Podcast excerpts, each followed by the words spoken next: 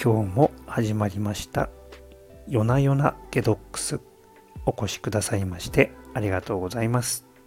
心と体を緩めるあなた専用のプログラム鍼灸師の大豆です。はい聞き慣れない方、えー、いらっしゃると思います。ゲドックス。何でしょう？はいこれ実はですねデトックスと解毒を組み合わせた造語なんです。春は解毒の季節とも言われています。冬に溜め込んでいった不要な老廃物を流して外に、え出していきましょう。はい、今までの番組ハリキュー FM とはまた違った角度でお届けしていこうと思います。どうぞよろしくお願いいたします。さあ、いかがお過ごしでしょうか？新年度が始まって、ちょうどね、えー、一段落といったところでしょうか。ようやく一週間終わりますね。いや結構、こう、パソコン作業とかしてると、やっぱり、どうしてもこう、目の周りとかがえー、もう凝ってる感じが自分でもわかりますね。いかがでしょう。ねえー、春はどうしても症状が上に上にと、えー、集まってしまう季節、えー、前にもね、えー、お伝え差し上げましたが春は寒の季節ですね寒が荒ぶってその流れがですね上に上にと登って症状が上に出てしまうといった特徴があります。でそんな時にこうパソコン作業をこう根詰めてやるとどうしても、うん、目がやっぱり重たい感じがしますね。そんなことってないでしょうか？いかがでしょう？はい。そんな時は、やはり、えー、緩めて流すのが一番だと思います。えー、ね、この老廃物というのはどうしてもこう滞って、え、悪さをしたりします。例えばですね、目の周りで言うと、えー、この目の下のクマですよね。はい。えー、もともと目の下は、もう皮膚が薄いということで、えー、血管がですね血管の色がすぐに現れやすい場所になっているそういった理由からも、えー、体の巡り血液の循環がとても影響していると言われていますどうしてもですね忙しかったりすると循環うん、巡っていないなというのが自分でも実感します。はい。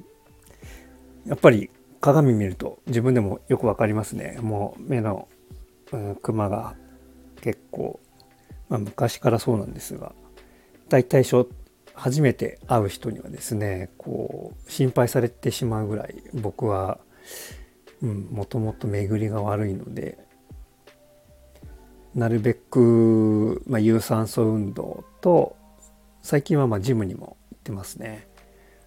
はい皆さんどうでしょうか、えー、春の春にはですねやっぱり運動運動量を増やしていくことをおすすめします。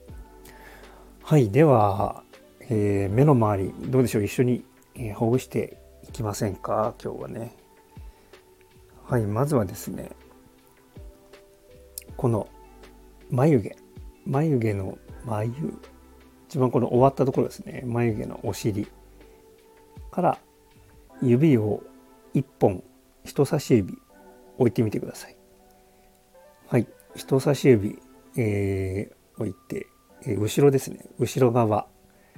眉毛よりも後ろ側に指1本分移動したところ。ちょうどそこにですねこう少しくぼみが感じると思います。これ疲れてる方はですね結こう逆にこう盛り上がったりするんですがそこを押すとジーンとこういかがでしょうジーンとこう痛気持ちいいところがあるのが分かりますでしょうか。はい。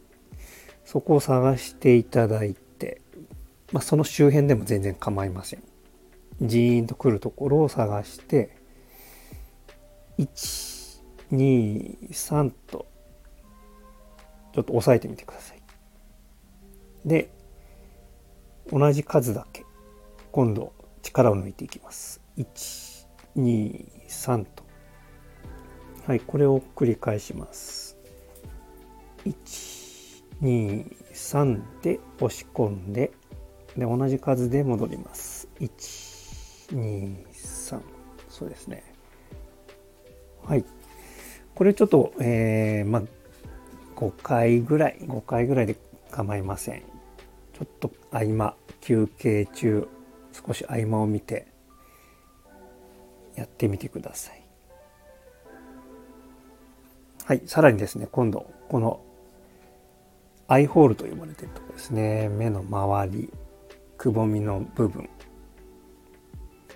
今度は眉毛の目頭のところですね。眉毛の始まりのところ。はい。そこに指を当ててみてください。ちょっと動かすとですね少しやっぱりここもへこんでる部分があると思います。はい。ここもねえー、ツボですね。生命というツボです。明るくここをね、えー、刺激すると明るくこう晴れたような晴れると言ってるような意味合いがあって生命ですね。っていう名前になってます。ここも血管とか神経が通ってるのでとても有効的です。ここはあまり力入れずに少しこうぐりぐりと回して力入れここは力入れない方がいいですね。軽くぐるぐると回してほぐす程度です。はいいかがでしょう？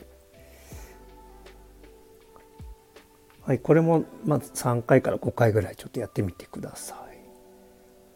はい今度はですねこのアイホールアイホールの周りをちょうど片手で掴んでみてください。でここもちょっと円を描くようにですねぐるぐるぐるっと回していきます。これもまあ、まあ、気持ちいい程度、まあ、長くて1分ぐらいちょっとぐるぐるぐるっと回してみてください。はい。もうこれだけでだいぶ目のね、えー、開き方がだいぶ変わってくると思います。はい。目の周りをほぐしてで流れを作ってで老廃物を流してみてはいかがでしょうか。これだけでもですね、えー、まあ、老廃物が流れることで顔も引き締まってきてあと血色も良くなるはずですでお化粧のノリも良くなると思うのでもう本当一石二鳥だと思います。ああ、それでは今日はこの辺で失礼いたします。えー、こんなことに悩んでいるですとか、これってどうなんですか？鍼灸の針って痛くないですか、えー、などなどですね、えー、何でも結構です。皆さんと一緒に考え悩みながら僕自身も成長させていただきたいと考えております。ご感想やご質問、ご要望などございましたらお気軽にご連絡ください。それでは今日という一日を味わっていきましょう。お越しくださいましてありがとうございました。鍼灸師の大豆でした。